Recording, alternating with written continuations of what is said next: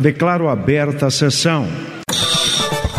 Ordem do Dia, podcast da Assembleia Legislativa do Rio Grande. Eu sou o jornalista Christian Costa e vamos ao assunto da Ordem do Dia de hoje. Entramos no ar com mais uma edição do podcast Ordem do Dia. Hoje a gente vai conversar sobre a frente parlamentar pela liberação, deputado, esse termo correto? Não, da... não, é, é Frente Parlamentar em Defesa da Cannabis, cannabis... Terapêutica. Terapêutica. Essa é a minha primeira pergunta para o senhor. Eu estou aqui Isso. com o deputado Leonel Raj, do PT, que é o nosso entrevistado, que é o presidente da frente.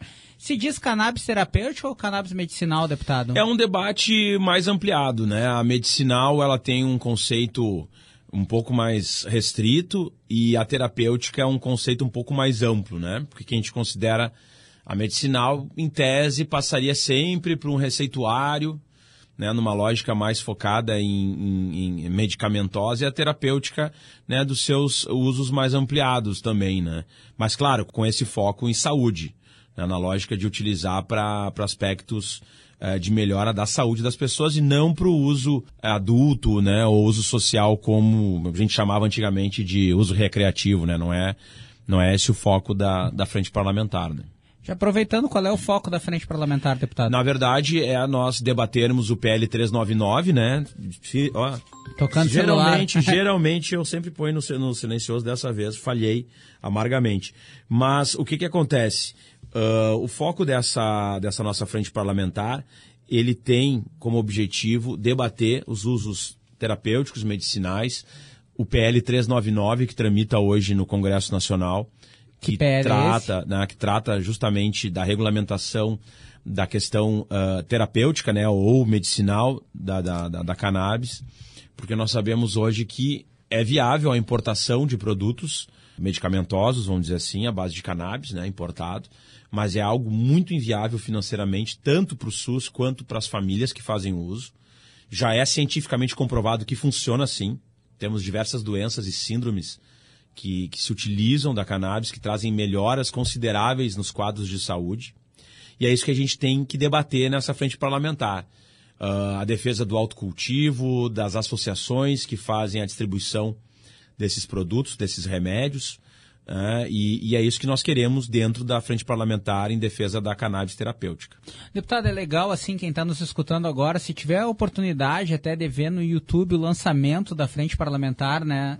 Porque foi vários testemunhos ali isso. de pessoas com que... Com provas e tudo, né? Com, exatamente, isso foi muito legal. Como é que o senhor chegou nessas pessoas? O senhor já as conhecia? E qual o caso que mais lhe chamou a atenção? Não, na verdade, eu, eu trabalho com essa pauta da despenalização, da regulamentação e legalização também, que é mais ampliado do que a pauta especificamente da frente parlamentar, mas eu trabalho isso mais ou menos desde 2010, é, 2011. Antes de ser policial, depois eu entro na polícia e já começo a, a perceber de fato que, no meu entendimento, né, essa guerra às drogas, ela, ela não funciona né, da forma como está acontecendo. Não quer dizer aqui que a gente, tem, a gente não está fazendo aqui defesa do, do uso. Eu sou contrário ao uso. Uhum. É porque eu sempre uso como exemplo. A minha mãe era fumante morreu de câncer de pulmão. Meu padrasto era alcoólatra e, e faleceu né, numa doença decorrente do álcool. Então eu tenho péssimos exemplos é, de drogas lícitas e nem por isso eu vou aqui defender que elas se tornem drogas ilícitas, que seja proibido fumar e beber. Acho que isso não, não nos cabe e gera justamente o processo inverso, que é favorecer e fortalecer facções criminosas. Então, dentro dessa lógica né, da seletividade penal e também de que essa guerra às drogas acaba favorecendo os homicídios, acaba favorecendo o empoderamento das facções criminosas, com compra de armas e corrupção, enfim, né, desde já toda uma cadeia econômica em torno disso, até porque o tráfico de drogas eu acho que ele seria o terceiro PIB mundial, perderia talvez para a China e Estados Unidos, o terceiro PIB seria o tráfico internacional de drogas, né, junto com armas e, e, e também o tráfico humano. Uh, no meu entendimento, então, essa política ela é defasada.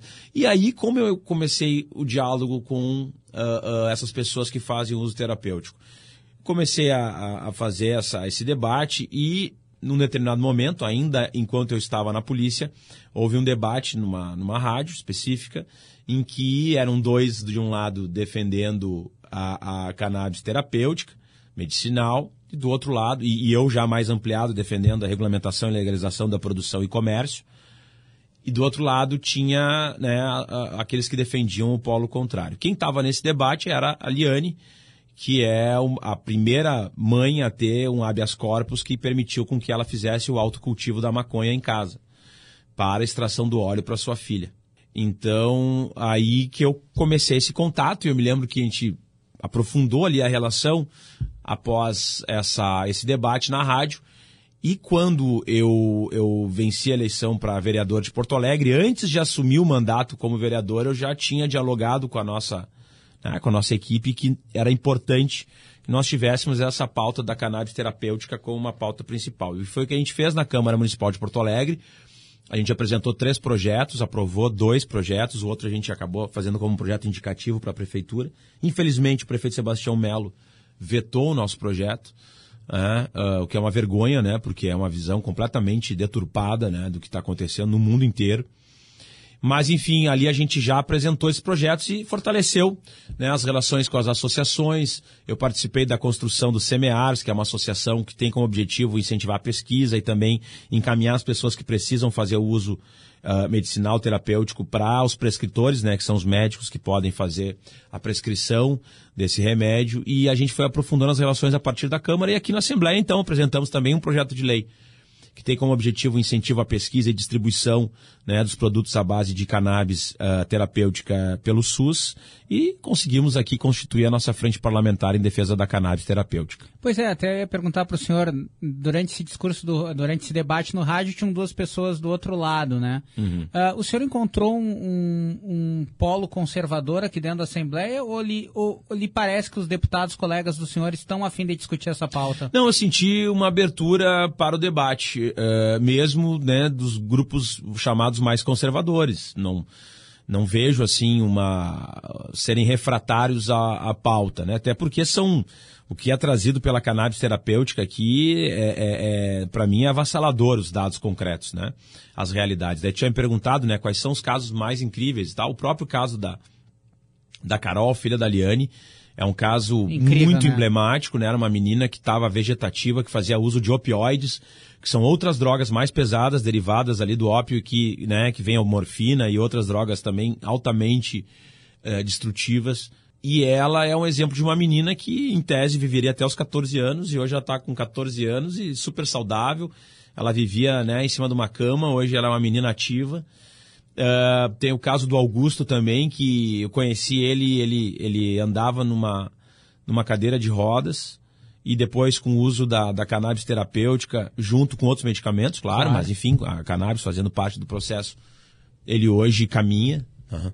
E, Vai ser muito legal, né? E tem vários casos de quem tem Alzheimer, Parkinson. Caso de Parkinson, então, se tu falar com os pacientes de Parkinson que fazem um uso, né, eles vão trazer assim quadros de melhoras consideráveis, né, em termos de né, da trepidação, aquela situação, né, que eles ficam, eles conseguem se controlar, uh, enfim, tem n situações em que de fato é demonstrada a, a, o quanto é uh, válido né, nós investirmos nessa nesse remédio, inclusive né, ampliando as pesquisas e trazendo acesso a todas as pessoas.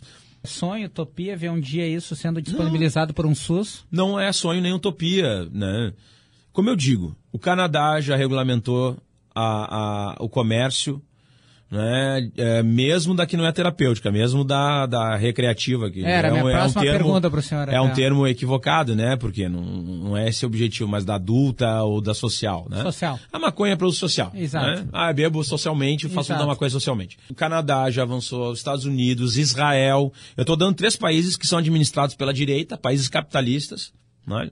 De linha liberal, às vezes mais conservadoras, da extrema-direita, que é o caso de Israel, por exemplo. O próprio Uruguai continuou depois o próprio de uma Uruguai, mudança de ideológica, exato. continuou com O Paraguai vem avançando nessa pauta, que é um país de direita. Né? A Suíça. A Suíça é um outro país que tem uma política muito ampliada. Claro, Portugal, Portugal é social-democrata, mas, mas é um país que tem uma política Uh, muito importante, inclusive de redução de danos com outras drogas, né? Então eles avançaram muito nisso. E a Suíça também tem alguma coisa. A, a Alemanha já vem debatendo isso de uma forma bem ampliada. Uh, então, no México. Então, no meu entendimento, nós temos uma onda global do capitalismo mesmo, dentro dos países capitalistas, liberais ou mais conservadores, ainda mais vinculados à extrema-direita, o caso de Israel. E nos Estados Unidos, inclusive, com Donald Trump, ninguém tocou nesse assunto. enquanto tinha, né, não, não quis regredir, digamos, essa política, porque foi demonstrado que, primeiro, reduz a criminalidade, né, o poder da criminalidade. Segundo, a, a, a maconha medicinal, ela é efetiva, de fato, ela tem benefícios. Terceiro, é uma cadeia produtiva absurda.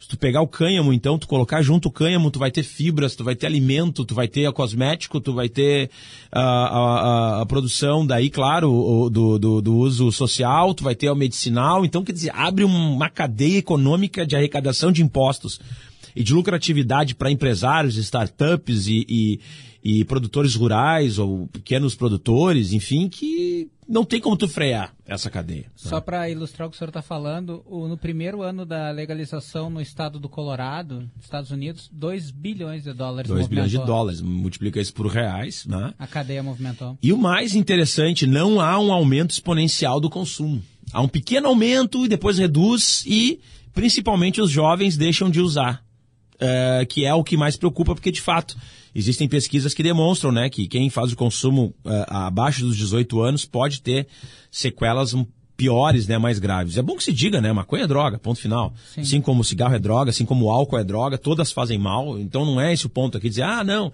ela é uma droga inocente, não é isso. Mas nós temos que entender que as pessoas têm que ter informação, nós temos que ter políticas de esclarecimento da população sobre esses temas. E o mais importante, a gente tem que trabalhar ao lado da ciência e trabalhar ao lado dos dados. Os dados concretos são os países que legalizaram não querem regredir. Os países que legalizaram a produção, né, regulamentaram a produção e comércio da maconha, não querem regredir. Tu vê aqui Canadá falando sobre alguma coisa, Estados Unidos falando sobre. Claro, não são todos os estados dos Estados Unidos, porque lá os estados têm muita autonomia. Sim, mas 90%, Colorado. 90% dos estados nos Estados Unidos já aderiram.